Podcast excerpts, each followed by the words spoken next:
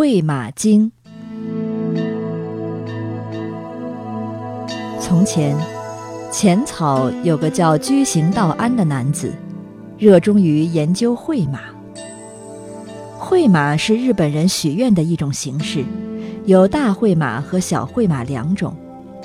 大会马类似匾额，比较少见。一般说的是民间常用的小会马，也就是在木牌上写下自己的愿望，供在神前，祈求得到神的庇护。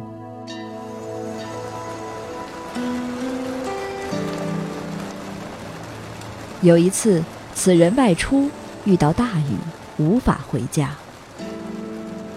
这附近连客栈都没有，真让人头疼。于是，道安便走进附近一处佛堂，决定暂时在这里避雨。雨一直下个不停。不久，道安便迷迷糊糊的睡着了。等他醒来时，已是黎明时分。道安借着微弱的光线打量着佛堂，发现角落里有一位老人，好似幽灵。如果是在平时，他肯定会被吓到。但奇怪的是，此时他却丝毫没有感到恐惧。老人望着茫然的道安，带着慈祥的目光说道。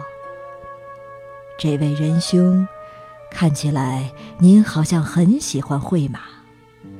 我也是精于此道之人，可以向您传授一点秘诀，请务必点拨在下。道安欣然受教。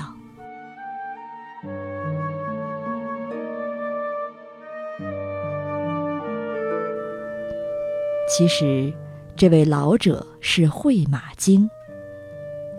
看来，无论是经还是灵，都想尽力为那些有着共同爱好的人提供帮助呢。